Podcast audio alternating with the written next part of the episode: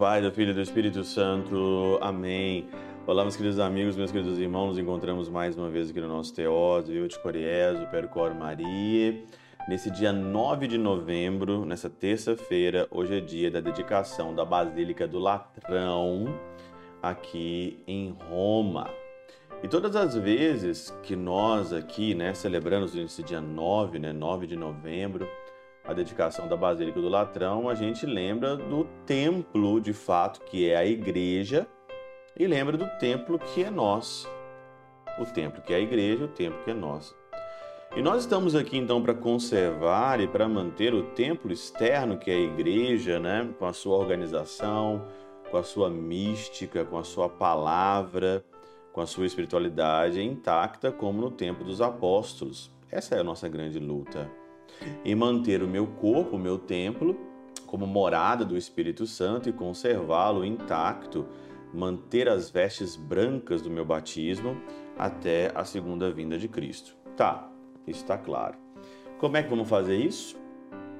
Às vezes nós vamos fazer isso pela mística, pela oração, ou às vezes nós vamos precisar um pouquinho de força.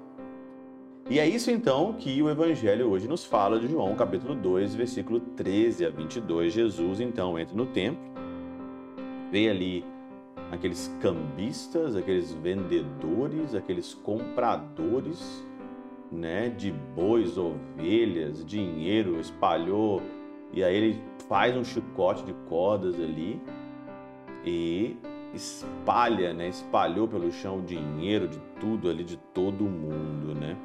Aqui na Catena Áurea, diz o seguinte: tendo feito uma azorá, azorrac, azorrac de cordas, expulsou-os todos do templo, e com eles as ovelhas, os bois, deitou por terra dinheiro do cambista, deribou as suas mesas, né? Tirai dali, não fazer da casa do meu pai uma casa de negócios.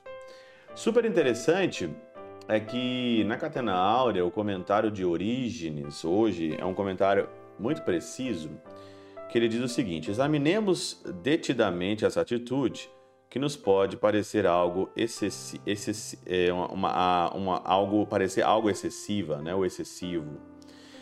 Muitas das pessoas não gostam muito dessa passagem porque acham que Jesus talvez exagerou aqui, foi um exagero, né?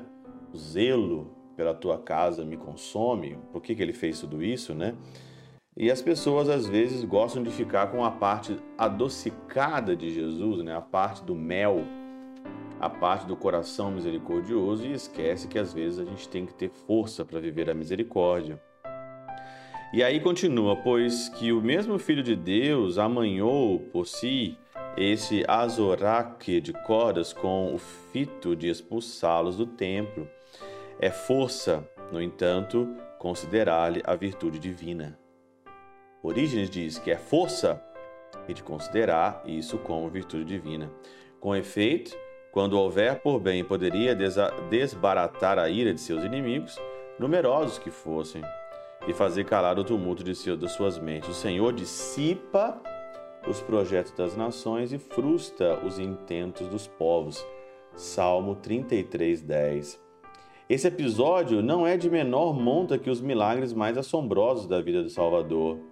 Podemos mesmo dizer que ele empregou aí a força ainda mais avultada do que nos transmutação da água e do vinho. Não é para desconsiderar, aqui Orígenes diz, não é para desconsiderar aqui esse fato que aconteceu em João no capítulo 2, não é para desconsiderar ou colocar ele inferior, por exemplo, aqui ao milagre da transformação da água e do vinho. Não é para você desconsiderar, está no mesmo patamar. Por quê? Porque o Senhor usou a força, não usou talvez o milagre. Diz aqui, nessa ocasião, nosso Senhor atuou sobre uma substância inanimada, a água, ele transformou a água em vinho. Ele atuou numa substância inanimada, ao passo que naquela impôs-se sobre milhares de homens. Ele se impôs sobre milhares de homens. E é interessante ainda dizer que Santo Agostinho, né, na, no comentário aqui do Evangelho, no, no, capítulo, no capítulo 2 e verso 67, aqui na Catena Áurea cita bem precisamente, Santo Agostinho diz o seguinte, Sabe-se que isso não fez nosso Senhor apenas uma vez, mas em repetidas ocasiões. Ele não fez isso aqui uma vez só. Ele usou a força, a agressividade uma vez só, mas ele usou várias vezes, várias vezes de Santo Agostinho. São João, contudo, refere-se à primeira ocasião, ao passo que os demais evangelistas relatam as vezes em que isso se repetiu. Aqui São João só fala de uma vez, mas Santo Agostinho fala que foi muitas das vezes, repetidamente, ele teve que fazer isso. Repetidamente.